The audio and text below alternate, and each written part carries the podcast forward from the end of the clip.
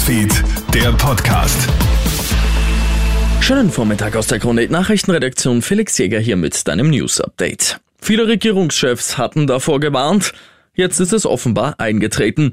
Der Chef der Söldnertruppe Wagner, Jewgeni Prigoschin, ist wohl tot.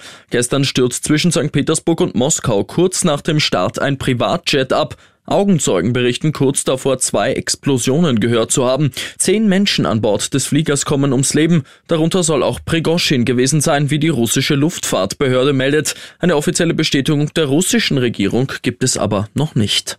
Darf bei solchen Temperaturen wirklich im Freien geschuftet werden? Inmitten der großen August-Hitzewelle fordert die Gewerkschaft Bauholz jetzt ein generelles Hitzefrei ab 30 Grad. Bis jetzt gibt es in Österreich nämlich nur ein freiwilliges Hitzefrei ab 32,5 Grad. Doch laut Gewerkschaft kommt nur rund jeder vierte Bauarbeiter in den Genuss dieser Regelung. Daher die klare Forderung ab 30 Grad hitzefrei für alle Arbeiten mit hoher Hitzebelastung. Umweltmediziner Hans-Peter Hutter von der Med-Uni Wien stimmt zu, vor allem weil die Hitze noch deutlich deutlich extremer werden wird. Wenn wir jetzt Hitzetage haben, die so im Durchschnitt bis zu 23, 24 gehen, mit Rekord von 40 Hitzetagen 2003 zum Beispiel, so muss man damit rechnen, dass in den nächsten Jahrzehnten das dort zunehmen wird und man mit 60 Hitzetagen rechnet. Ohne Veränderung kann man das den Menschen nicht mehr zumuten. Mit Stolz festnehmen lassen will sich heute Ex-US-Präsident Donald Trump. Trump muss sich heute im Bezirksgefängnis von Atlanta im Zusammenhang mit seiner Anklage wegen Wahlbetrugs den Behörden stellen. Auf seiner Plattform Truth Social schreibt Trump,